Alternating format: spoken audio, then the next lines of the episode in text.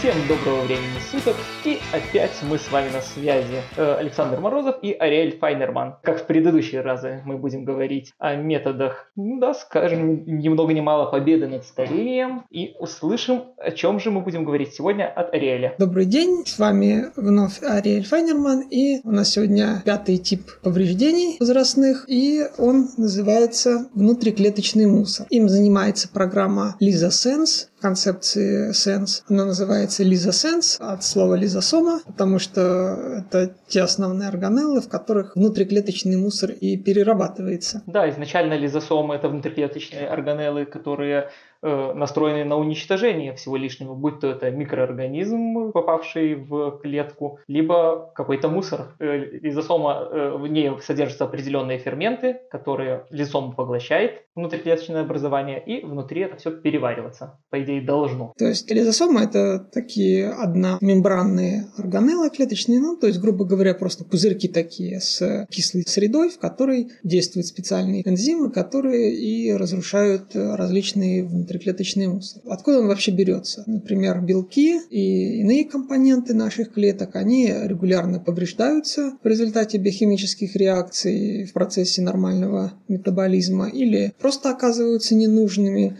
То есть, когда какой-то белок отработал свое, и его нужно уничтожить. Или, например, э, когда один из типов клеток иммунной системы, макрофаги, которые ответственны за уничтожение каких-то крупных э, объектов, типа бактерий или молекул. Ну, это скорее не молекулы, такие молекулярные кластеры холестерина, которые плавают в крови. Они этот избыточный холестерин захватывают и переваривают. Но, к сожалению, иногда они превращаются в мусорные клетки, которые и служат причиной атеросклероза. Их называют пенистые клетки. Мы коснемся э, причин их образования, но это не из-за самого холестерина, причина происходит, а из-за его окисленной формы. Наш организм в целом довольно хорошо сложен, поэтому нормальные, неповрежденные окислительными процессами молекулы он и сам хорошо переваривает, избавляется от них. А вот если происходят э, какие-то модификации серьезные у молекул, пероксидирование или окисление, то есть когда образуются так называемые кетогруппы, и такие вещи, как правило, уже намного сложнее утилизируются, или, например, пероксидированные жиры, когда образуются два атома кислорода, и между ними мостик еще. Это вот такая пероксидная связь. И такие молекулы не только плохо организмом усваиваются, они еще и сами выступают в роли свободных радикалов, то есть они и прямо, и косвенно наносят ущерб нашему организму. Ну и причем с возрастом таких вот э, повреждающих молекул становится все больше и больше, и они накапливаются. Становится все больше и больше, потому что, во-первых, системы регуляции в организме работают хуже, в принципе, накапливаются больше клеток, которые производят свободные радикалы. Мы касались это в прошлом нашем разговоре про митохондрии. Это во-первых. А во-вторых, э, системы утилизации становятся тоже хуже, и они не справляются с тем объемом мусора, который образуется в клетках. В норме клетки имеют множество систем для разрушения таких нежелательных материалов, и эти системы позволяют им избавляться от мусора и повторно использовать их как сырье. То есть белки гидролизуются вновь до аминокислот, которые снова идут на строительство. Вторичная переработка получается. Да, жиры, углеводы, какие-то гликолипопротеины тоже. Но обычно вот все эти углеводы и липиды, они образуют комплексы с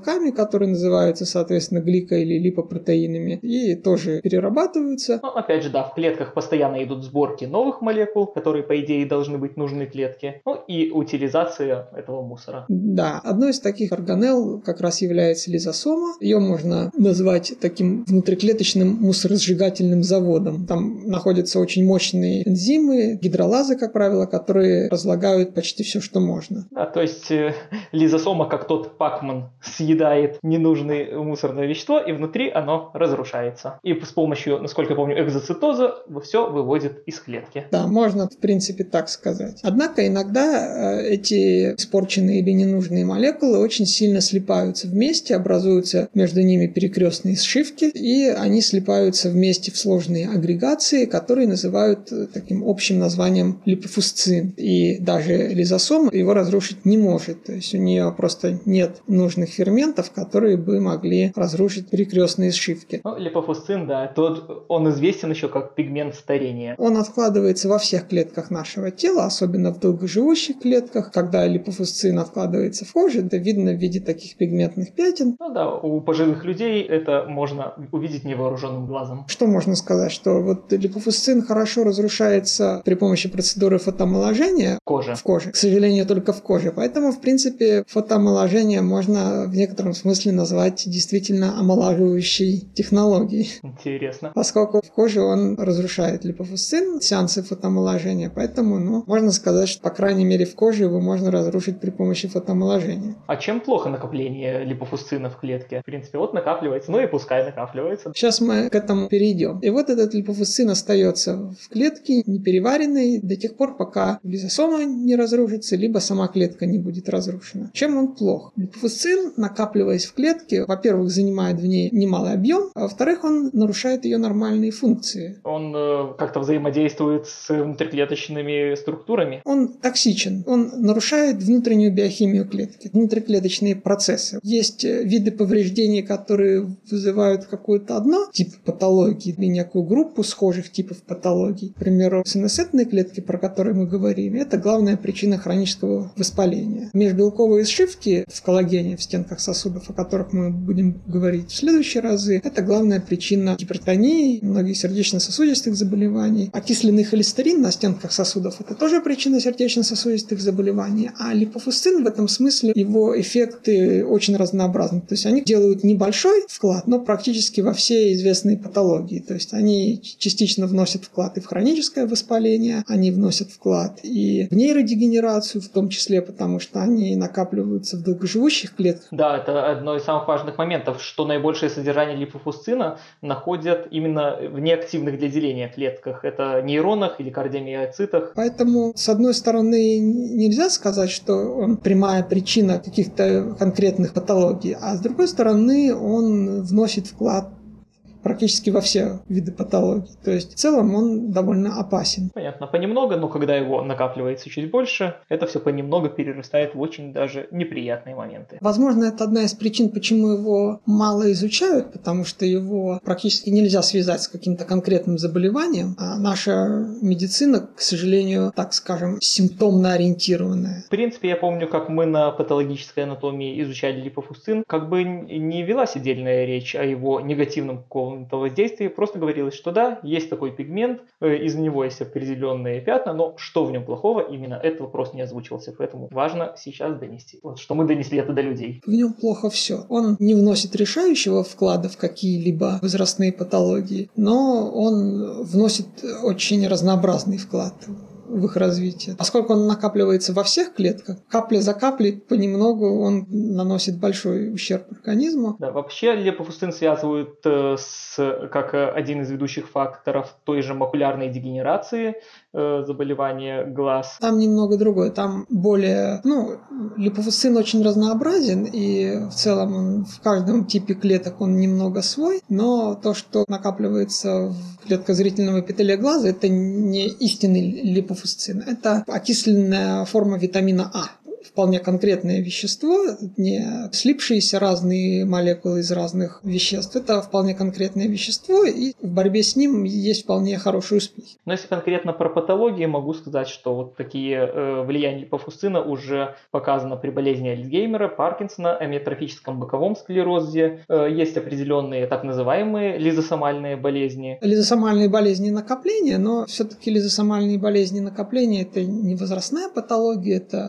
Это уже Э, врожденные, да, моменты. Генетическое заболевание. Ну, вот из возрастных можно еще отметить хроническую обструктивную болезнь легких, которую тоже лифцин вносит в свой вклад. Но вот что касается лизосомальных болезней накопления, хотя они и не являются, собственно, возрастными патологиями, то есть они поражают не всех людей, а лишь людей, которым не повезло с неправильными генами, скажем так. Да, к сожалению, в детстве это уже проявляется обычно та же болезнь Баттона. Но они хорошая модель для борьбы с липофусцином. Принцип тот же самый. То есть, если в случае липофусцина у нас есть медленное накопление отходов, то в случае лизосомальных болезней накопления у людей отсутствуют энзимы специфические. В итоге у них очень быстро накапливаются в лизосомах непереваренный мусор. И э, с ними научились бороться, пока еще криво, но тем не менее путем доставки модифицированных ферментов. Но просто для людей с лизосомальными болезнями накопления это вопрос жизни и смерти. Они накапливаются все время, приходится каждый день делать инъекции по часам строго специальных энзимов, которые модифицированы таким образом, чтобы они доставлялись в лизосомы. Причем только последние 15 лет появился этот метод лечения. Но и то, пока он довольно грубый, хотя, может, будем надеяться, что... Он грубый, но показывает, что это возможно. Такая терапия, которая бы поставляла нужные энзимы в лизосомы человека и которые бы там работали разрушают этот мусор. Если работает с лизосомальными болезнями накопления, то, соответственно, будет и с липофусцином работать. И здесь время на нашей стороне, в том смысле, что липофусцин накапливается намного медленнее, и поэтому сеансы по его удалению тоже можно делать намного более редкими. Не каждый день и, возможно, даже не каждый год. Поэтому в этом смысле у нас есть пример терапии, которая очень похожа по своим принципам на будущую терапию, направленную на липофусцин. Очень хорошо. И поскольку проблема заключается в том, что лизосомы не способны растворить накопленный мусор, наиболее разумным решением является поставка им новых энзимов, которые способны разрушить их. То есть разница между лизосомальными болезнями накопления в том, что у большинства людей нужные энзимы есть, а вот у тех, кто болеет лизосомальными болезнями накопления, у них этих энзимов нет. И поэтому врачи вынуждены им их искусственно вводить. А с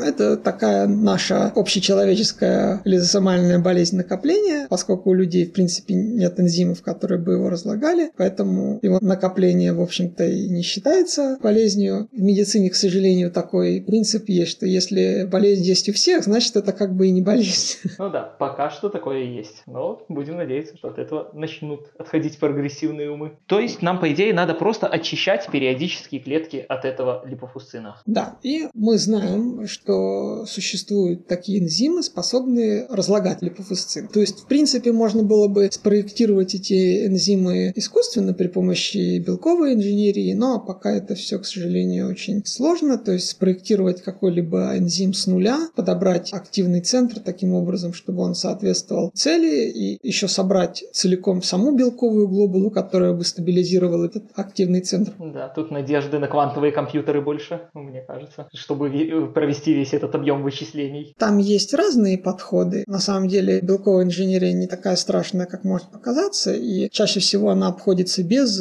проектирования с нуля. Один из основных приемов белковой инженерии это когда берут некий энзим, например, разрушающий какое-то похожее вещество, и вставляют его ген, например, в бактерию, подвергают его мутациям различным, и потом отбирают различные варианты получившегося энзима и пробуют им разлагать целевую молекулу. И очень часто это срабатывает по принципу гомологии. То есть, если вещества похожи, то и энзимы, которые их разлагают, могут быть похожи. А поскольку сейчас появились машинные комплексы автоматизированного скрининга, которые круглосуточно могут работать, отбирать. Да, сейчас такие активно начинают использоваться. И вот этот конвейер круглосуточно работает, потом система искусственного зрения фотографирует эти культуры бактерий, которые выросли на среде, и автоматически отбирает те из них, которые соответствуют тому, что нужно. То есть сейчас такие автоматизированные скрининги намного ускорили процесс. Ну, конечно, это прогресс просто бежит вперед семимильными шагами. Конечно, оптимальнее всего было бы прямое проектирование нужных энзимов, когда мы просто задавали бы некую функцию, которую нужно делать. Как проектируют самолеты? Мы хотим некое свойство, мы знаем законы физики, мы проектируем некую деталь, зная то, что она будет выполнять. То же самое хотелось бы, конечно, и с белками, когда мы просто задаем функцию, а программа сама подбирает белковую цепь, которая будет выполнять эту функцию. Но, к сожалению, пока это все очень... Но такие мысли есть на самом деле, ведь и у людей в ученых средах периодически статьи какие-то проскакивают, но такие пока больше как фантазии. Ну, если брать честное моделирование, не по гомологии, не на основе каких-то эвристических расчетов, а вот прям честное квантовое моделирование, то без квантовых компьютеров эта задача, конечно, нерешаема, потому что обычные компьютеры вычисляют квантовые объекты с экспоненциальной сложностью, а квантовые компьютеры могут могут вычислять это с полиномиальной сложностью, то есть практически в режиме реального времени. Волшебный мир будет с квантовыми компьютерами. Но до этого еще надо дойти. Квантовые компьютеры, они в первую очередь как раз хороши тем, что они хорошо рассчитывают квантовые системы. А поскольку, чтобы рассчитать белок целиком по-честному, нужно использовать квантовую механику, то, соответственно, и нужны квантовые компьютеры. Но вот будем надеяться, что лет через 10 такие системы появятся. По прогнозам, где-то в это время и появится. Сейчас, наверное, 99% успеха в омолаживающей биотехнологии, в биоинженерии связаны не с конструированием каких-то принципиально новых объектов, а с заимствованием у природы. Вернемся к нашему липофусцину, и мы знаем, что нам эти энзимы не нужно придумывать, к счастью, они уже в природе существуют, нам их нужно просто найти. Мы знаем, существуют энзимы, способные разлагать липофусцин. К примеру, они, несомненно, есть в почвенных бактериях и, возможно, грибах,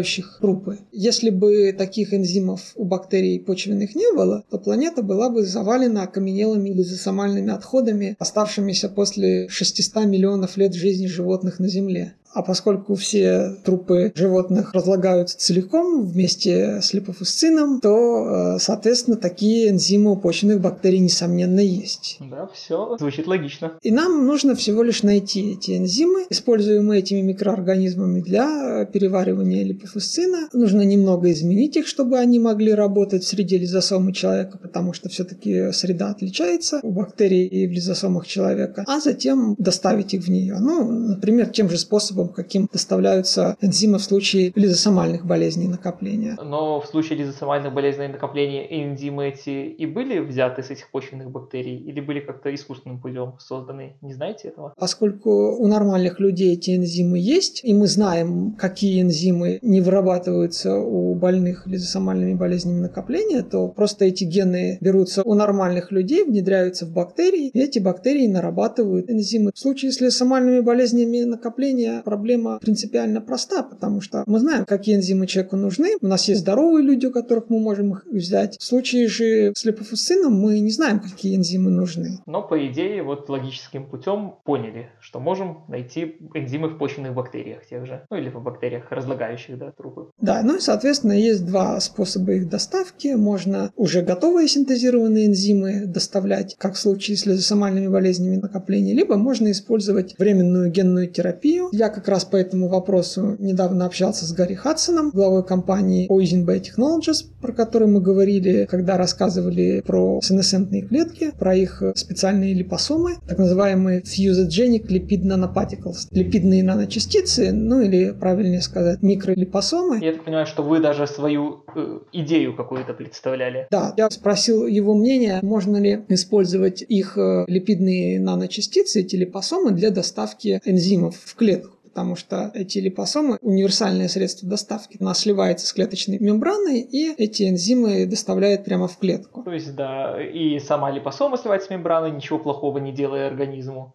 а энзимы куда надо. Эта мембрана сделана из тех же липидов, из которых состоит клеточная мембрана, плюс она имеет встроенные белки для распознавания, которые помогают ей сливаться с клеточной мембраной, но мы это уже все говорили, это было подсмотрено у вирусов, поэтому в целом они совершенно безопасны, потому что они состоят из тех же компонентов, из которых состоят наши клетки. В случае генной терапии они несут ДНК-конструкцию, и когда я говорил с Гарри Хадсоном, спросил его мнение, в принципе он сказал, что можно, но он как прекрасный инженер предложил еще более изящное решение. Он сказал, что зачем нам возить в них энзимы готовые, когда мы можем поместить в эту липосому информационную РНК, а клетка сама синтезирует эти энзимы уже внутри. Идея отличная. Но я так понимаю, что вы даже хотите попробовать реализовать эту идею на практике. Пока энзимов нет, э, говорить о каком-то практическом применении нечего. Это раз. Плюс кто за это будет платить, пока тоже не ясно. Нет, но ну, в целом организовать проект э, вполне можно, наши слушатели, может, заинтересуются. Пока вопрос в том, что у нас нет энзимов, которые бы расщепляли липофусцин. Ну, пока не знаем, какие нужны энзимы. Когда у нас будут энзимы, тогда действительно можно восстановить ген, сделать с него РНК-матрицу и доставлять ее или синтезировать эти РНК-матрицы и доставлять ее в этих липосомах. Но эти липосомы, получается, э, сливаются со всеми клетками организма, до которых они могут дойти. Э, вдруг они они все пойдут в одну какую-то область и не смогут идти дальше, потому что они уже слились. Нет, распределение их равномерное. Это уже тоже изучено и доказано. Их безопасность уже показана на мышах, на приматах, на довольно близких организму. Они не токсичные, в высоких концентрациях они безопасны. Единственное, что их вот биораспределение немного неравномерно по разным органам. Мы уже говорили, что легкие, печень, почки наиболее легко они проникают в их клетки. Мышцы, кости хуже, а мозг хуже всего. Надо пройти через да, барьеры. Да, но это решается путем инъекции в спинномозговую жидкость. Кстати, в половой системе тоже есть определенные барьеры. Ну, это уже вопрос надо решать, когда будет терапия разработана. Да, это уже все мелкие технические проблемы, которые можно решить по ходу процесса. Когда будут такие энзимы, мне бы, конечно, хотелось в первую очередь с компанией Уизин поработать над реализацией их доставки, но пока энзимов нет. Но их поиском, в принципе, кто-нибудь занимается или... Насколько я знаю, сейчас ими не занимается вообще никто в мире. Это проблема. Стоит обратить внимание. Да, то есть это одна из немногих направлений в сенс, которыми не занимается вообще никто. Была одна группа в университете Райса, которую спонсировал фонд Сенс. Они провели кое-какие начальные исследования, но потом человек, который занимался этим проектом, ушел из него в фармацевтическую компанию. О, да, деньги. Да, чтобы просто зарабатывать деньги. Сейчас эта группа распалась, и сейчас этими вопросами не занимается никто. Я писал нескольким людям из разных университетов, которые поминали в своих работах липофусцин, но либо не получил никакого ответа, либо ответ это были в стиле, что вот мы сейчас этим не занимаемся, то есть практически все работы, где упоминается липофусцин сейчас, они цитируют какие-то работы 90-х годов, а работы 90-х годов по липофусцину цитируют работы 70-х годов. Может быть, нашу беседу кто-то услышит из заинтересованных лиц, свяжется, и тогда, будем надеяться, будет двигаться проект. Потому что в целом это менее сложная проблема, чем, например, программа репленисы, где сотни разных типов клеток в организме, их все нужно выращивать, их нужно уметь внедрять, а этим занимаются довольно немалое число. Я думаю, что пару десятков сильных групп точно этим занимается. А что касается липофусцина, с ним почему проще? Потому что это уже не клеточное, это молекулярное повреждение. Это, по сути, просто набор молекул. И для работы с ними не нужны чистые комнаты, не нужны транскрипционные факторы. Не нужно думать о риске того, что эти клетки заразятся вирусами или превратятся во что-то ненужное организму. Это просто молекулы. Сейчас вот практически все университеты России более-менее оснастили, хотя бы на уровне, на мировом уровне 90-х годов, по крайней мере. Ну, уже неплохо, скажем, хотя бы так. Уже неплохо, и я вам хочу сказать, что практически в любом российском вузе, где есть какие-никакие физики, химики и биологи, где есть масс-спектрометры, где есть аппараты ЯМР, ядерного магнитного резонанса, где есть инфракрасная спектроскопия, ну, где есть методы физико-химических исследований молекул, э, где есть люди, люди, которые занимаются генетикой, бактериями, например, а сейчас практически в любом вузе России более-менее приличным этим занимаются, то практически в любом более-менее приличном российском вузе можно заниматься изучением липофусцина. Это не выращивание органов, где нужны действительно специальные условия, специальные навыки. Это намного проще в плане работы. И действительно странно, что, казалось бы, более легкие проблемы, а ими никто не занимается. Ну вот, на мой взгляд, это не так-то и тяжело взять э, ну, даже пускай будет э, мертвое тело мелкой, даже мыши той же, в любом случае у нее тоже есть липофусцин в клетках, и изучить э, бактерии, которые ее разлагают, изучить их ферменты, но это дело, не знаю, месяца, двух. Э... Вряд ли месяца, двух, я бы сказал, примерно года два. Ну, просто обладая всеми этими спектрометрами, я не вижу сильной проблемы. Ну, конечно, я этим и не занимаюсь, поэтому, может, мне так легко, но вот просто надо бросить на это немножко сил. Да, нужно просто этим заняться, вот и все. Более того, липофусцин даже не нужно получать из трупов. Эта группа в университете Райса пока работала на Фонсенс. Они сделали протокол по биологическому синтезу липофусцина в клетках кожи человека, то есть берутся человеческие фибробласты, размножаются в чашке Петри, травятся специальной химией, и они начинают массово вырабатывать липофусцин. Так что система такой потоковой генерации липофусцина на основе живых клеток была создана при финансировании Fundasens. Причем человеческих э, живых клеток это важно для экспериментов, для последующего перенесения на человека. Поэтому есть система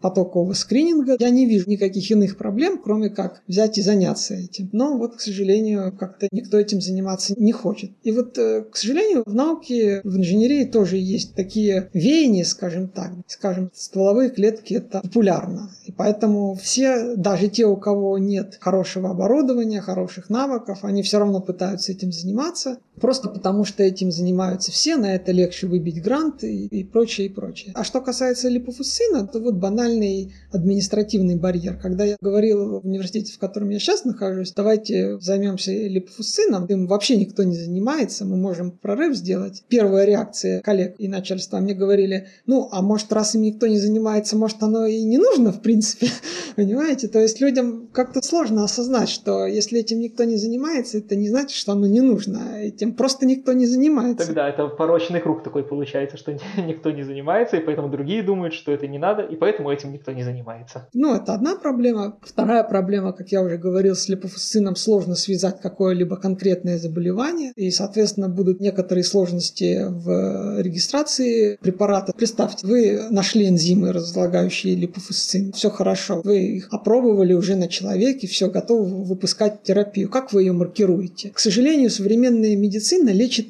болезни, а не человека. Лекарства регистрируются не для того, чтобы сделать человека здоровым, а для того, чтобы лечить болезнь. При регистрации лекарство обязано показать уменьшение симптомов какого-либо заболевания. Если симптомы заболевания уменьшаются какой-либо болезни конкретно, тогда это лекарство регистрируется против этой конкретной болезни. И, на мой взгляд, это совершенно ужасная вещь в современной медицине, против которой нужно бороться. Э, нужно переходить к совершенно иной парадигме здоровья, основанной не на болезнях, а на повреждениях. Согласен, но чтобы пробить этот многовековой, хотя на самом деле не так уж и многовековой это тенденция в медицине, это буквально последние столетия, когда начали традиционные лекарства появляться. По сути, монотерапия, то есть терапия, которая устраняет какое-то одно повреждение конкретное, она не обязана лечить э, никакую болезнь. Ее цель устранить это повреждение конкретное. Вот и все. А что касается какой-то конкретной патологии, то, во-первых, наша цель, самое главное, в первую очередь не лечить патологии, а предупреждать их. По сути, любой человек старше 30 лет, чтобы сохранить здоровье, он должен подвергаться целому комплексу терапий, хотя по идее, медицина считает его здоровым. Но чтобы он и оставался здоровым, ему и нужны все эти терапии, чтобы уровень его повреждений в организме не выходил за рамки того, который вызывает образование патологии. А когда патология уже появилась, тут уже намного сложнее все. Нам уже мало устранить повреждения. Нам нужно еще и саму патологию. Согласен, так для этого, ну, конечно, да, профилактическая медицина пока не так развита, как хотелось бы. Поэтому сложность с регистрацией такого препарата, конечно, будет, но вполне возможно, что тому времени, когда он сможет выйти на рынок, это если мы, допустим, прямо сейчас займемся разработкой терапии против липофусцина, то я бы сказал, что, например, на рынок он мог бы выйти лет через пять. Такой осторожно оптимистичный прогноз. Я все-таки надеюсь, что через пять лет климат в регистрации изменится и будет легче регистрировать препараты. Но, учитывая, что потихоньку начинают появляться какие-то движения, не, не то что против, но которые заменят регули Э, стандартные регулирующие органы, ну, хотят заменить. Вспомнить ту Элизабет Перриш. Элизабет Перриш основала компанию, которая сейчас сотрудничает с э, сетью частных клиник, которые расположены в странах с малой регуляцией медицины ну, по факту в таких офшорных зонах. Есть сеть клиник, называется IHS, Integrated Health System. Вот это большая сеть клиник, с которой сотрудничает компания BioViva, компания Liz. Ее компания занимается анализом данных, поскольку по факту клинических испытаний там не проводятся по формальным правилам. Пациенты со своего согласия испытывают на себе различные новые терапии. А вот таких вот многолетних э, клинических испытаний, рандомизированных где-то там тысячи людей принимали участие, там, конечно, нет. Именно за счет этого и снижается цена, ну, в настоящее время, мне кажется, нужно такое, такие вещи Я восхищен начинаниями Лиз Перриш и целиком ее поддерживаю. Я считаю, что когда каждый день из-за возрастных патологий умирает по 110 тысяч человек, мы не имеем права выискивать мелочи и по 20 лет тестировать препарат, который изначально спроектирован так, чтобы быть безопасным. Сенс-терапии в своем большинстве, в отличие от э, классической фармакологии, в отличие от препаратов на основе малых молекул, мы уже говорили, мы уже касались этого, еще коснемся этого, они изначально спроектированы так, чтобы иметь минимальное число побочных эффектов, поскольку они не изменяют метаболические пути, они э, просто убирают повреждения. Вот и все. Это их э, главная цель. Поэтому энзим, который нацелен на липофусцин, будет разлагать только липофусцины и ничего кроме. Если вы попытаетесь 100 ключей засунуть в замок, э, который не подходит для них, вы не сможете этого сделать, просто потому что туда подойдет всего один ключ, который его откроет. Примерно так же и здесь. Если у вас есть липофусцин, этот энзим его э, растворит. Если липофусцина нет, в какой концентрации вы бы эти энзимы не влили, в теории ничего плохого не произойдет, просто потому что у них не будет цели, что атаковать. Понятно. То есть, в принципе, не стоит бояться таких клинических испытаний таких энзимов. Конечно, в реальной жизни всегда есть нюансы, всегда какие-то есть форс-мажоры и риск, но в целом это намного безопаснее, то есть э, риск передозировки здесь минимален. Мне кажется, что в ближайшие годы все-таки такие офшорные медицинские зоны, назовем их так, где не действует строгая регуляция, будут выходить вперед именно по продвижению такой революционной терапии. Если у меня получится развернуть этот проект по липофусцину, то когда мы получим какие-то результаты, я надеюсь на сотрудничество с Лиз Перриш в этом вопросе. Ну, если кто не помнит, напомню, что Элизабет Перриш э, ну, как бы стала, так сказать, знаменитой тем, что в 2015 года решилась первой в мире изменить свои, ну не первой в мире, но решилась на глазах всего мира изменить свои гены, чтобы отсрочить свою старость. Ну, поподробнее об этом, может, поговорим как-нибудь в других выпусках. Я хочу сказать, что сам эффект, он очень сомнительный. В тех концентрациях, в которых была применена генная терапия, вряд ли она реально принесла какую-то пользу, но здесь важнее сам психологический шаг. Он здесь намного важнее самой медицины. Мне кажется, ее примером вдохновились много биохакеров, так называемых, которые сейчас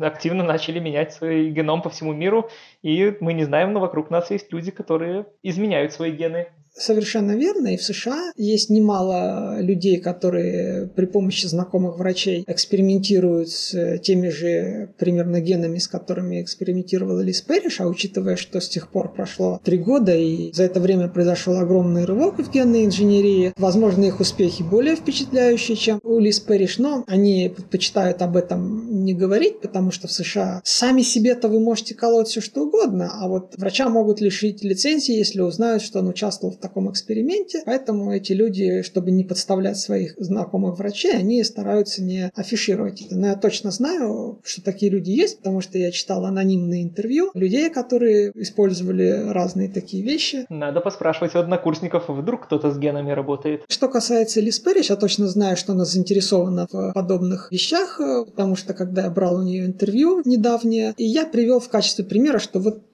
представьте, что у нас есть э, терапия, расщепляющая липофус могла ли бы такая компания сотрудничать с вами? И она сказала, что было бы весьма интересно. То есть, да, люди с возможностями и средствами, если нас слышат, примите во внимание. Так что я хочу сказать, что в целом, если такая терапия, ну, когда такая терапия появится, Лиз Перриш в ней была бы весьма заинтересована. Небольшая инсайдерская информация – есть как минимум две компании, с которыми можно было бы реализовать сотрудничество по вопросам липофусцина. Uisenbay Technologies, у которых можно заимствовать средства доставки, и компания BioViva Liz Parrish, которая могла бы помочь в распространении этой терапии среди офшорных клиник. Ну, достаточно интересно.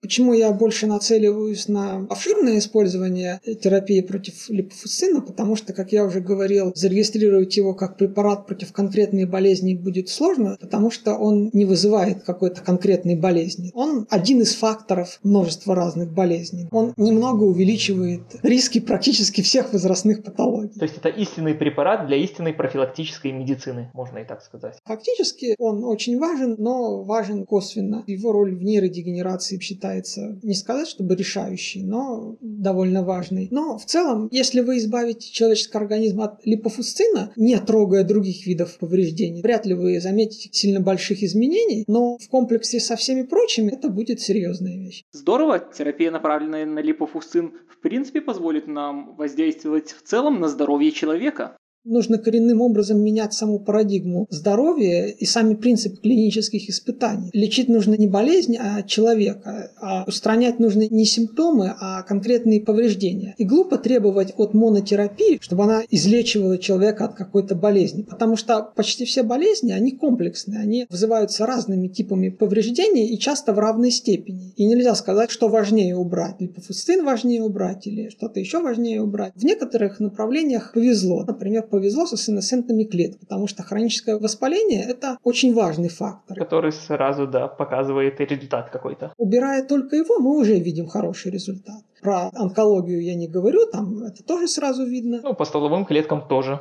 Это тоже видно. А что касается липофусцина, то ему в этом смысле не повезло. Но все равно самое главное, что в наше время у нас уже есть знание о том, что это такое и к чему это приводит. Поэтому все же именно в наши дни, как никогда актуально звучат слова небезызвестного Пирогова Николая Ивановича, который еще столетия назад сказал, что будущее принадлежит медицине профилактической. Именно в наше время у нас есть необходимые знания для реализации слов этого великого доктора. Совершенно верно. И жалко, что в принципе, проблему с липофусцином можно решить довольно быстро, даже в рамках такой не самой передовой в технологическом плане страны, как Россия, потому что я же говорю, что для исследования по структуре липофусцина и по поиску бактерий можно проводить на базе практически любого более-менее приличного российского вуза. Ну да, так в принципе даже в Беларуси вполне знаю, что есть нужное оборудование. Главное, чтобы были нужные знания у нужных людей. Сейчас многие частные школы оборудованы неплохими лабораториями, так что это даже, в принципе, на школьной базе можно сделать, потому что никакой магии там, в общем-то, нет. Я надеюсь, нашим слушателям будет интересно услышать, как, в принципе, можно создать такую терапию, как ищутся подобные энзимы. Конечно, с удовольствием послушаем. Конечно, лучше было бы это рассказать на примере глюкозепана, это межбелковые сшивки, потому что там вопрос уже решен, и это более простая молекула, но через серию еще раз вернемся к этому и расскажем на примере глюкозепана. Я стараюсь, чтобы каждая серия серия была более-менее самодостаточной, потому что не всегда прилично ссылаться на прошлые серии, потому что кто-то, может быть, пропустил и не хочет лишнее слушать.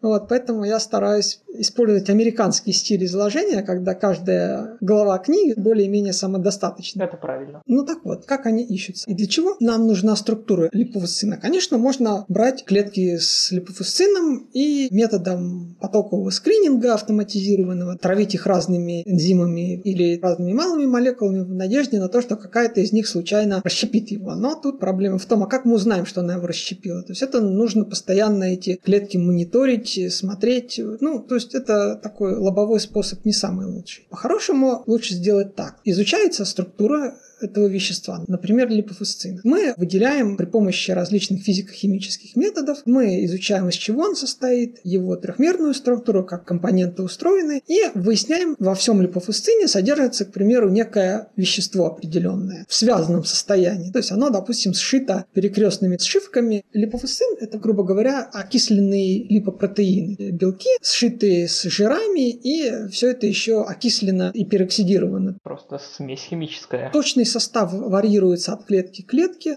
Мы, к примеру, узнаем, что все молекулы липофусцина непременно содержат некую компоненту. Какую-то, к примеру, аминокислоту или еще что-то. Или какое-то специфическое вещество, связанное в этих гранулах. И еще важно, чтобы это вещество было жизненно важным для бактерий. Наш следующий шаг. Мы берем бактерию и ломаем ей ген, который вырабатывает это вещество. Например, эту аминокислоту. И бактерия может расти лишь на среде, которая это вещество содержит. Наш третий шаг. У нас есть бактерия, мы убедились, что обратных мутаций практически не происходит, что бактерия на среде без этого вещества не растет, а растет только на среде с этим веществом. А удастся ли найти бактерию, которая, которой необходимо именно это вещество? Или надо создавать искусственно такую бактерию? Поскольку все состоит из одних и тех же кирпичиков, то, как правило, нам не нужно создавать отдельную бактерию, а достаточно взять обычную кишечную палочку и сломать ей ген, отвечающий за синтез этого вещества. А ей кишечной палочке нужны многие вещества для размножения. Это может быть какая-то аминокислота, к примеру, которая содержится во всех липофусцинах или какой-то специфический специфический липид, например, специфическая молекула, которая нужна и нам, и кишечной палочке. Ну, можно взять другую бактерию, если вам не нравится.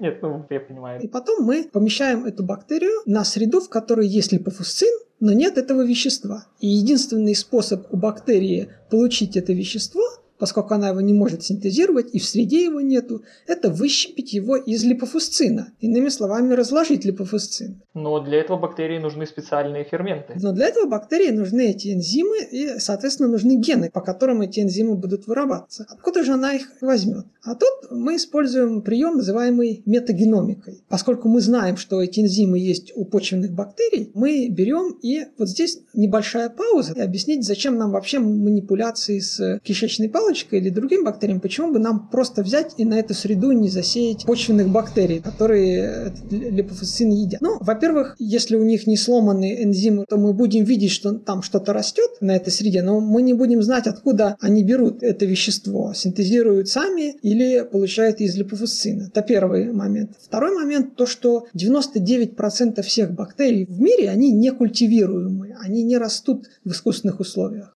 Поэтому практически 99% энзимов разных уникальных, которые могут нам пригодиться как инструменты, они нам недоступны. Были недоступны до недавнего времени. Пока метагеномика не появилась в руках человека. Пока не появилась метагеномика. Вот этот прием позволяет как бы изымать гены из этих бактерий некультивируемых и вставлять их, например, в кишечную палочку. Как это происходит? Взяли мы кишечную палочку со сломанным геном, посеяли на среду, в которой нет вещества, которое она не может синтезировать, но в которой есть липофусцин, и добавили вытяжку из почвы, в которой содержатся эти почвенные бактерии. У бактерии есть один из механизмов полового размножения, когда бактерия может захватывать чужеродную ДНК, плавающую в среде, и встраивать ее в свой геном, горизонтальный перенос генов так называемый. Когда мы добавляем вытяжку из почвы в культуру этой кишечной палочки, у нас как раз и эти кишечные палочки могут чисто случайно захватить такую чужеродную ДНК, плавающую в этой вытяжке, и чисто случайно может оказаться, что она содержит ген, который отвечает за выработку энзима, разрушающего липофусцин. Казалось бы, шансы минимальные. Кажется, что это вообще как в лотерее выиграть. Но на самом деле, учитывая число бактерий в почве и учитывая число бактерий в культуре, эта мизерная вероятность, помноженная на эти триллионы бактерий, она оказывается вполне большим числом. И это работает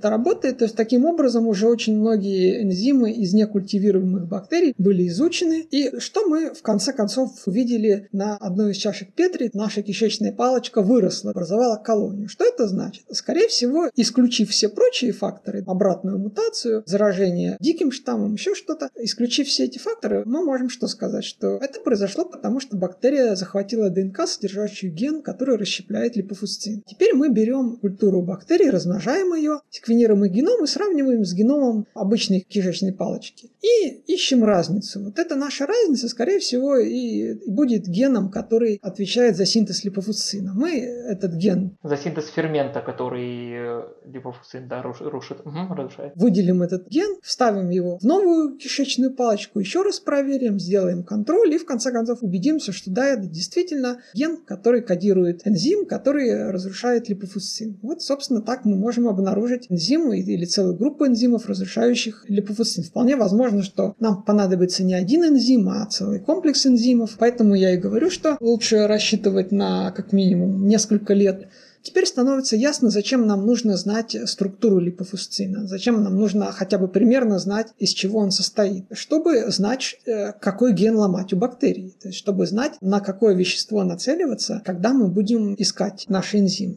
Прямо разложили всем метод разработки такой терапии. Это... В общем-то, таким приемом сейчас и ищутся новые энзимы. Ну вот интересно, ведь метагеномика относительно недавно появилась и уже такие успехи дает. Недавно, но уже успехи есть и уже коммерческие успехи. Таким образом, уже найдены энзимы, разрушающие межбелковые сшивки. Это причина склероза сосудов, жесткости сосудов. Об этом мы расскажем через главу. Так что этот прием работает. Но липофусцином внутриклеточный мусор, к сожалению, не заканчивается. Есть иные типы внутриклеточного мусора. К примеру, упомянутая вами дегенерация сетчатки возрастная из-за накопления производного витамина А. Пока всего лишь одна компания, это HR Therapeutics, это скорее не компания даже, а такая umbrella компания компания, группа компаний под общим названием, потому что в ее состав сейчас входит как минимум две, а может быть и три компании. Она разработала терапию, использующую эту технологию. Разработала прямо терапию и проверила эту терапию. Идут сейчас клинические испытания вроде как.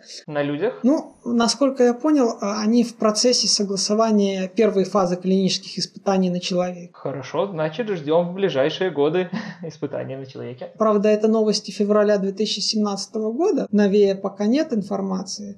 Пока клинических испытаний на людях не было, но они сейчас готовятся к первой фазе клинических испытаний, и, возможно, информация немного устаревшая, возможно, они уже что-то начали, но пока об этом слышно не было. Отлично, будем ждать тогда информацию. Но, по крайней мере, насколько я знаю, они в процессе, и они готовят протоколы для клинических испытаний, то есть они уже готовы к испытаниям на людях. Приятно слышать уже, что в такой фазе идут, идет разработка такой терапии. Что эта терапия делает? Она удаляет производные витамина А, называется А2E по-английски или А2Е по-русски, окисленная форма витамина А, она накапливается, ну, все знают, что витамин А нужен как часть процесса в фоторецепторах. Палочек, колбочек. Все знают, что витамин А нужен для хорошего зрения, но, наверное, мало кто знает, что у него есть обратная сторона, что он портится из-за процессов окисления, его испорченная форма окисленная накапливается в глазу, глазу и вызывает слепоту. В принципе, витамин А может накапливаться в организме, и его избыток ведет к токсическому воздействию на многие органы. Строго говоря, сам АТЮЕ не является липофусцином как таковым. Если липофусцин – это такой комплекс разных остатков молекул, то это форма витамина А вполне конкретная молекула, не является, собственно, липофусцином в прямом смысле, но нам важен сам принцип. Сам принцип уже был показан уже не первый раз, что такая энзимная терапия терапия работает и вполне справляется со своей функцией. А сложность в разрушении истинного липофусцина заключается в том, что липофусцин очень гетерогенен. Он состоит из большого числа различных компонентов. И причем в разных клетках они немного разнятся. Ну и, по идее, нужны разные ферменты, чтобы разложить разные виды липофусцина. Это не факт, потому что сшивки, какие-то компоненты, которые склеивают все эти молекулы, они могут быть одинаковы. Плюс есть ферменты широкого спектра действия, то есть можно найти энзимы, которые разрушали бы разные формы липофусцина. Но есть тогда риск, что эти энзимы будут захватывать э, что-то кроме Вот э, для этого, собственно, нужно все проверять. Поэтому новая стратегия Sense предлагает подход к нему как к глюкозепану, о котором мы расскажем через серию. Вместо того, чтобы разрушать липофусцин целиком, ученые планируют определить ключевые сшивки, которые защищают его от расщепления с помощью существующего лизосомального механизма. Не весь липофусцин расщеплять, поскольку для этого, возможно, действительно понадобилось бы много разных энзимов, а разрушить ключевые сшивки, чтобы разложить его на более простые компоненты, которые уже лизосома сама бы расщепила. Есть некие неясности, подчеркивающие плохую изученность липофусцина. Во-первых, его состав э, плохо изучен, а второе, пока не ясна даже его локализация конкретная. Я когда общался с человеком, который реально изучал липофусцин из университета Райса, из команды Sense, и он как-то пессимистично смотрел на все это дело. Он обнаружил, что много информации о липофусцине из старых статей неверна. Ага, то есть тут надо все заново открывать, можно сказать. Нужно все заново проверять, потому что, по его мнению, липофусцин может не только в лизосомах, и, возможно, не столько в лизосомах, а просто во внутриклеточном пространстве накапливаться. Хотя в другом письме он упоминал, что эти окисленные жиры, липиды, они цепляются к внутренней мембране лизосомы, образуют с ней такой комплекс, и поэтому выделить его отдельно, по его мнению, практически невозможно или очень сложно, но какое-то непонятное впечатление на меня произвело общение с этим человеком. Мне кажется, то все же при современных возможностях, при современном оборудовании это должно быть реально. Да, вот мне кажется, что если этим вопросом заняться, я думаю, не составит сложности выяснить, по крайней мере, локализацию и состав липофусцина. Но вот как по общению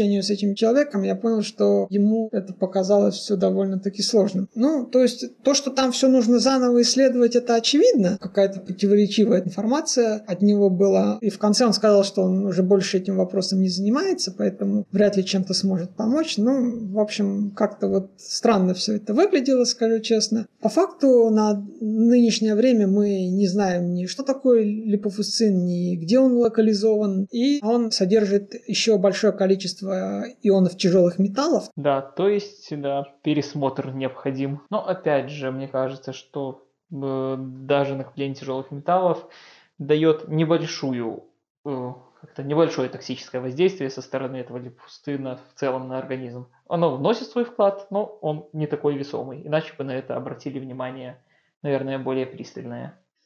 Ну, это вовсе не факт, потому что, скажем, те же сенесцентные клетки, тот же глюкозепан, об их э, влиянии на организм было известно более 20 лет, но реально занялись ими только в последние 4-5 лет. До этого ситуация была такая же, как с липофусцином, поэтому еще раз скажу, что то, что проблемой никто или очень мало кто занимается, это не показатель вообще ничего. Это просто показатель того, что ею не занимаются. Вот и все. То, что да, о ней неизвестно достаточно достаточной информации. Так что, но в целом, на мой взгляд, молекулярные проблемы более э, легко решаемы, чем проблемы клеточного уровня, о которой мы говорили выше. Мы обсудили четыре проблемы клеточного уровня. Это репленисенс, это онкосенс, это апоптосенс и это митосенс. Соответственно, это проблемы клеточного уровня, и в целом они сложнее, на мой взгляд, в решении, чем проблемы молекулярного уровня, потому что проблемы молекулярного уровня практически все оставшиеся три проблемы молекулярного уровня. Сегодняшняя проблема, про которую мы говорили, и две проблемы, про которые мы поговорим в следующих сериях, фактически все три эти молекулярные проблемы сводятся к тому, что нужно найти энзимы, которые бы расщепляли эти вредные молекулы. То есть эти проблемы сводятся э, к накоплению вредных молекул, которые нужно расщепить при помощи соответствующих энзимов. Методика в целом везде одна и та же. Нужно изучить молекулы, найти энзимы и просто создать терапию на основе этих энзимов. Лично, на мой взгляд, это попроще, чем выращивать органы или возиться со стволовыми клетками. На самом деле звучит достаточно проще моей точки зрения, традиционной медицины, я с вами согласен. У нас осталось что? У нас осталось еще пару типов внутриклеточного мусора. К этой же категории, как ни парадоксально, относятся и атеросклеротические бляшки на стенках артерий и сосудов. Это из-за макрофагов, я так понимаю. Потому что проблемы и методы решения те же самые, что и вот с э, окисленным витамином А и с липофусцином. Эти бляшки атеросклеротические, они имеют сложное строение и состоят из слоев окисленных липопротеинов низкой плотности плотности. Это окисленного холестерина, соответственно. Он называется 7 кетохолестерол. По названию видно, что там присутствует кетогруппа, то есть лишний кислород и накопление мертвых макрофагов. Ну, то есть можно рассказать, как попадает э, это, эти макрофаги в сосуды. Они хотят, э, как бы накапливают в себе этот весь холестерол, чтобы его уничтожить, но у них это не получается. Их лизосомы переполнены окисленными липопротеинами. Они просто осаждаются на стенку сосуда и там умирают со всем этим грузом э, холестерола. Макрофаги поедают избыток холестерина из э, крови, и а вот те холестериновые небольшие, еще не бляшки. Пятна, можно сказать, холестериновые. Да, такие тонкие слои, и макрофаги их пытаются поесть, они их действительно едят, набивают ими свои лизосомы, но они не могут их переварить. Остается на сосуде. Это был неравный бой. Макрофаги честно пытались переварить эти окисленные липопротеины, но у них не было нужных энзимов, и они не справились, они погибли, прилипли к стенке артерии и еще больше усугубили эту проблему. Многие представляют, что холестериновые бляшки это просто прям такие из чистого холестерина. Это гетерогенное образование, конечно. Сам по себе не окисленный холестерин, он никакой опасности организму не представляет, он нам нужен. Он даже наоборот нужен, из-за него многие гормоны получаются. И это часть резервов организма, он косвенно опасен. Просто чем больше нормального холестерина, тем больше его окисляется, и тем больше окисленного холестерина. Проблема косвенного лечения, когда просто понижают общий холестерин, например, используя такие вещества, как статины, это на самом деле приносит часто больше вреда, потому что они сами обладают огромным спектром побочных эффектов. Влияние на печень, на мышцы. Может быть, вы как врач расскажете нашим слушателям, чем они могут быть плохи? Ну, в основном э, это токсическое воздействие на печень, но, опять же, в исследованиях все же показали, что польза превышает риск от их применения применения. Вот поэтому сейчас э, применение статинов все-таки является стандартом в кардиологии, но потому что не было другого э, аналога, э, другого выхода. Но как мы видим, что сейчас будут появляться нормальные вещества. Но риск все же есть. Да, есть риск. А это вот первое, это токсическое влияние на печень. Второе, что тоже встречается, редко, но встречается, это разрушение мышечной ткани. У людей просто ни с того ни с сего начинают болеть мышцы, как после каких-то тренировок, но... Мышечная атрофия начинается. Мышечная атрофия, да, и конкретное повреждение даже. Э, лизис даже мышечной ткани. Вопрос, почему это происходит? Ну, по той же причине, по которой возникает побочный эффект у всех малых молекул. Это не специфичность, это влияние на обмен веществ. Но, опять же, пока что, ведь пока нету других э, признанных э, медициной половиной веществ, которые помогают, это единственный выход, потому что все же холестерин, опять же, не весь холестерин, а только липопротеиды низкой и очень низкой плотности влияют очень негативно. Но мы помним, что есть липопротеиды высокой плотности, которые, наоборот, это холестерин, который защищает наши сосуды. Первая проблема в том, что они сами по себе токсичны, а вторая проблема в том, что наш организм привык к определенному уровню холестерина. И когда мы его снижаем, это тоже негативно сказывается на организме, когда мы общий общий уровень холестерина снижаем, это тоже не очень хорошо. То есть тут важно холестерин не сам по себе убирать, а именно его окисленную форму. Ну и тут опять же статины тоже, статинам рознь есть абсолютно разные. Есть статины, которые больше снижают липопротеины низкой плотности, то есть плохой так называемый холестерин, но держит в норме липопротеины высокой плотности. Он плохой условно. Не совсем правильно сказать плохой. Плохой холестерин – это окисленный холестерин. Просто проблема в том, что липопротеины низкой плотности очень легко окисляются. Да, вот э, почему э, они опасны. Важно подчеркнуть, что они не сами по себе плохи. То есть нам не нужно уменьшать их выработку специально в организме. Любое вмешательство в метаболизм, оно чревато побочными эффектами. Да, но опять же, грубо, но пока что другого выхода не было. Это надо подчеркивать, потому что люди, если кинутся в настоящий момент времени, перестанут принимать статины, э, риск для них возрастет. Но будем надеяться, что все же в ближайшие годы у нас появится более нежная, так сказать, альтернатива. Здесь, как и везде, нужно учитывать риск, но Просто важно подчеркнуть, что это не последнее слово в медицине, и что это такой компромисс, вынужденное решение. Нужно смотреть и искать более лучшие альтернативы. Есть такие работы, и вот обещают где-то в 20-е годы, что это может появиться на рынке. Отлично, то есть мы не трогаем ни липопротеины низкой, ни высокой плотности, а чисто вредный окисленный холестерин. Отлично. Да, кстати, э, были статьи, которые писали о вреде снижения общего холестерина именно э, для когнитивной функции. Вполне верно. То есть э, общее правило вообще вот в регенеративной медицине, в омолаживающих биотехнологиях, в концепции сенс, оно такое, что чем меньше мы вмешиваемся в сам метаболизм, чем меньше мы нарушаем биохимических путей, тем лучше. Нам нужно концентрироваться на повреждениях. Вот у нас есть окисленный холестерин, вот его и нужно убирать. А холестерин, из которого он образуется, он для организма сам по себе не вреден и его убирать не нужно, потому что он тоже нужен организму в определенной концентрации. Согласен. Проблема в том, что такими э, словами еще часто спекулируют э, различные фирмы, производящие так называемые биологически активные добавки, БАДы, которые, по сути, вообще ничего не делают, ну, как бы и, но в то же время не делают плохого ничего организму, ну и хорошего ничего не переносят.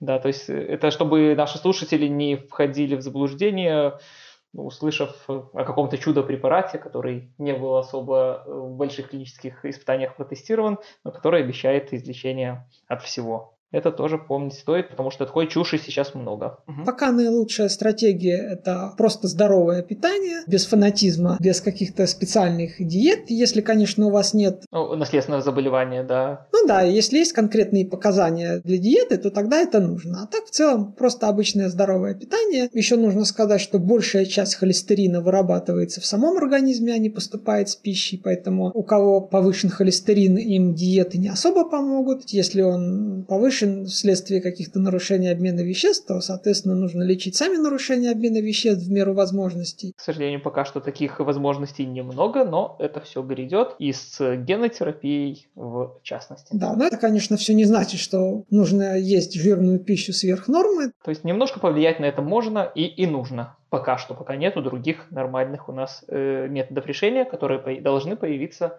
ну, до 25 года, я думаю, будут это у нас в руках, это я уверен. Причины окисления липопротеинов низкой плотности мы рассмотрели выше, когда говорили про метасенс. Эти клетки, захваченные мутантными митохондриями, они используют энзимы на поверхности клетки, энзимные комплексы, которые разгружают молекулы NADH, нагруженные электронами. Они разгружают эти электроны, которые захватываются молекулами кислорода. Окислительная бомба получается, можно сказать. Они образуют молекулы пероксида. Он очень активная молекула, Плюс э, свободных радикалов, вот, в частности пероксида, в том, что он не распространяется далеко по организму, потому что он настолько активен, что он окисляет практически... Все, что к нему приблизится. Да, которое рядом окажется. Практически процесс окисления происходит сразу же на поверхности клетки. Это как бы хорошая сторона, а плохая то, что получившиеся окисленные молекулы, они часто сами выступают как свободные радикалы. И дальше идут окислять других. Да, они менее активны, более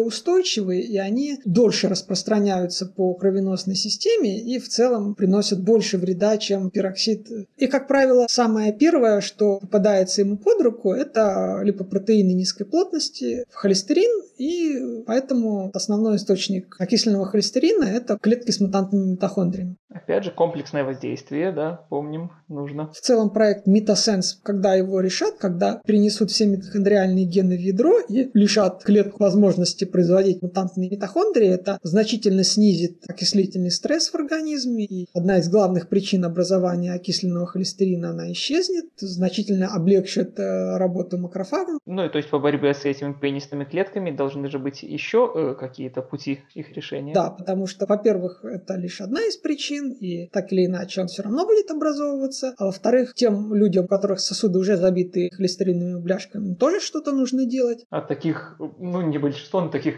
колоссальное количество в мире. В этом смысле, да, делается. Методы борьбы с именно атеросклеротическими бляшками в целом такие же, как и с липофусцином и с окисленной формой витамина А. Это снабжение клеток, в этом случае макрофагов, нужными энзимами при помощи генной инженерии. Поскольку макрофаги – это часть иммунной системы, она обновляется очень быстро. Все-таки придется использовать не временную, а постоянную генную инженерию. Придется нам клетки, предшественники макрофагов, то есть стволовые клетки, из которых образуются макрофаги регулярно, придется снабдить генами, которые кодируют энзимы, разрушающие окисленный холестерин. И таким образом, что произойдет? Макрофаги смогут просто очищать эти холестериновые бляшки. То есть они будут поедать их, своих мертвых собратьев, и холестерин окисленный, и смогут их переваривать совершенно спокойно. А, то есть либо когда мы заменяем костный мозг, мы э, уже внедряем туда норма- э, модифицированные стволовые клетки. Ну, таким вот методом я. Может быть, можно будет использовать тот же принцип, что используется в иммунотерапии, поскольку все-таки холестерин не очень быстро накапливается. Можно будет брать макрофагов из человеческой крови, снабжать их генами и запускать обратно в кровь, как это делается в иммунотерапии. Хотя в данном случае выжигать костный мозг не нужно, то есть полную пересадку делать не обязательно. Достаточно просто ввести в него небольшую популяцию стволовых клеток, у которых этот ген есть. И они, постепенно размножаясь, будут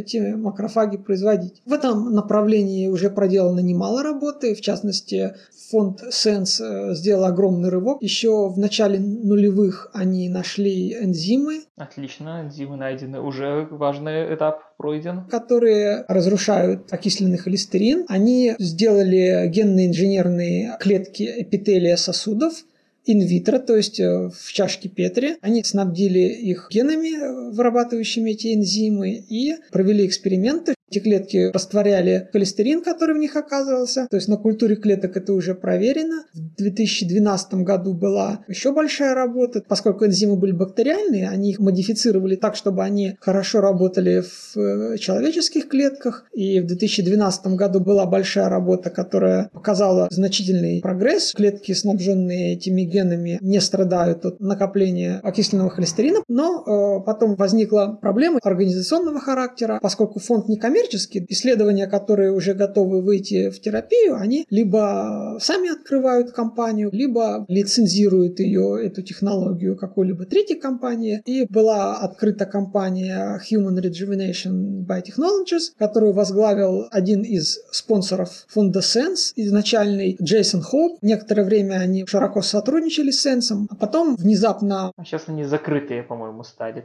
Ну, от мира закрылись, в смысле. Скрыла свою информацию от мира. Да, ну, Джейсон Хоуп очень обеспеченный человек, инвестиции чужие ему не нужны, и они вот уже много лет не публикуют. Вроде бы компания работает, поскольку на ее сайте висит э, информация о том, что требуются ученые, биоинженеры, можно прислать свое резюме и попробовать у них поработать, но они не публикуют никаких пресс-релизов, и даже Обри де Грей, даже люди из Sense не знают, что там происходит. Это очень опечалило Обри де Грея. Понятно, любого бы опечалило. Непонятно, что стало с этой технологией, поэтому они, получив много финансирования в форме криптовалюты, они 7 миллионов долларов получили вместо ожидаемых 250 тысяч долларов. Это была компания, посвященная Новому году, новогодняя кампания по сбору средств. Они планировали собрать 250 тысяч долларов, а собрали 7 миллионов. И сейчас они планируют перезапуск этого проекта, ну, конечно, это актуально, если уже есть такие наработки. Сенс как организация очень прозрачная. Если кто-то считает, что это просто какой-то еще один частный фонд, который непонятно на что тратит деньги, это не так. Организация очень прозрачная, они заказывают финансовые Аудит? Да, они заказывают финансовый аудит у серьезных компаний, они публикуют ежегодный отчет большой, их можно эти отчеты скачать за все 7 лет существования фонда Sense. Это правильно. Почитать, на что было потрачены финансы. Я очень рекомендую всем нашим слушателям почитать отчет за 2017 год, который не так давно вышел, весной 2018 года, в котором много чего интересного написано, в том числе и написано то, что они планируют целую серию интересных проектов новых, включая проект Wild по теломеразному контролю, и они планируют перезапустить проект по окисленному холестерину. По окисленному полному холестерину, причем есть несколько подходов у них, и подход, использующий малые молекулы, и генную терапию. И в недавнем интервью Джо Рогану... Всем советую посмотреть, мне очень понравилось. В нем он как раз э, рассказывал об этом проекте. Примерно в течение 10 лет они планируют выйти на человеческие испытания, и примерно через 15 лет, э, по мнению Брида Грея, эта технология будет доступна в клиниках. Ждем, что в 2033 году проблема атеросклероза станет гораздо менее значимой, чем в наше время. Напомню, что это одна из основных причин, уносящих больше всего жизней. Это довольно осторожные прогнозы. Будем надеяться, что все это произойдет немного раньше. Плюс не только Сенс работает над этой проблемой. Еще есть группы, которые работают над этой проблемой именно растворения атеросклеротических бляшек. Будем наблюдать и ждать и надеяться. Хорошо. Так, и еще что-нибудь по внутриклеточному мусору э, есть? В общем-то, все мы обсудили. Ну, в принципе, главные типы внутриклеточного мусора – это липофусцин, самый главный, это витамин А, который в глазах накапливается, и это окисленный холестерин. Вполне возможно, что есть еще какие-то частные виды внутриклеточного мусора, которые в конкретных тканях накапливаются, но... Ну, разобраться хотя бы с этими основными, потом можно перейти к частностям уже. Смысл в том, что даже если они будут обнаружены, обнаружены, то принципы борьбы с ними те же самые. Это не будет существенной проблемой. По крайней мере, с одним из этих типов, с окисленной формой витамина А в глазах, проблема практически решена. Парни из компании Лиза Клер уже готовы к человеческим испытаниям, которые пройдут в ближайшие пару лет. Но я так понимаю, что с окисленным холестерином тоже вся теоретическая часть уже решена. И практическая тоже. То есть, по сути, такие большие сроки, типа 10-15 лет Обри Дегре озвучивал из осторожности и по той причине, что они не могут позволить себе больших трат, то есть они вынуждены равномерно распределять ресурсы. Ну, я думаю, да, что еще подключится несколько компаний. Они не хотят повторения истории с Джейсоном Хоупом, хотя, может быть, он внезапно выкатит готовую терапию через пару лет. Не исключено. Или будет применять ее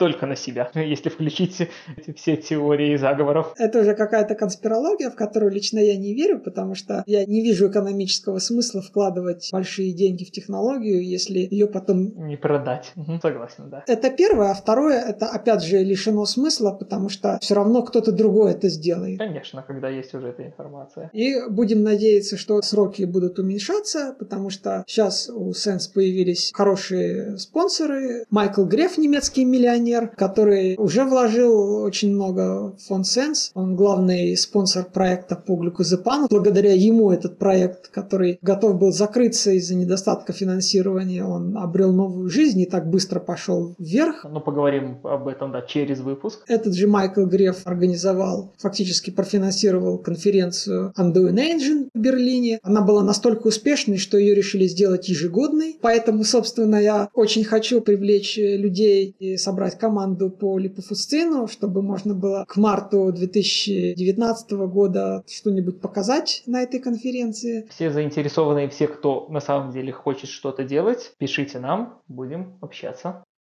Мне кажется, что с проблемой с внутриклеточного мусора посмотрели мы со всех сторон, которые сейчас можно рассмотреть. Она в целом как бы с одной стороны и небольшая, но при этом в ней присутствует наибольшее количество различных организационных и финансовых проблем и проблем того, что люди просто этим не занимаются. То есть с одной стороны она не очень большая по объему, а с другой одна из самых заброшенных направлений. Но зато на ее примере мы рассмотрели в принципе, как э, появляются антиэйджинговые методы лечения в наше время. Поэтому тем, кто начинает свою карьеру в регенеративной медицине, в биоинженерии, инженерии, и даже тем, кто, может быть, ее хочет сменить или просто задумывается об этом, я бы рекомендовал обратить пристальное внимание на липофусцин и на внутриклеточный мусор вообще, потому что вполне возможно, что существуют иные типы внутриклеточного мусора, которые пока просто не обнаружены. Я уверен, что существуют, но менее значимые, однако мы к ним еще придем. Рекомендую тем, кто выбирает сейчас свой путь, присмотреться к липофусцину и вообще к внутриклеточному мусору, потому что тема очень важная, но очень заброшенная. Это значит, что на ней, в принципе, можно быстро сделать карьеру, с одной стороны, и с другой стороны принести много пользы человечеству. Всему человечеству. Ну и себе, конечно. Важно очень понимать, что регенеративная медицина, омолаживающие биотехнологии, одна из немногих сфер вообще в науке и инженерии, где человек не просто кому-то приносит пользу, где человек не просто жертвует на голодающих детей Африки или еще что-то, а где эта польза возвращается обратно этому человеку. Ему, его близким. И даже не в виде денег, а в виде виде э, намного более важные вещи, в виде здоровья, в виде жизни ему самому, его близким. Так что это, на мой взгляд, одна из самых важных сфер человеческой деятельности. Ну, будем надеяться, что другие люди это тоже начнут понимать. Мне кажется, сегодня вышла отличная у нас беседа. Все узнали, не знаю, как все, я узнал много чего нового. Есть повод для размышлений. До следующего нашего интервью. Спасибо всем, кто был с нами. Всем спасибо. До свидания.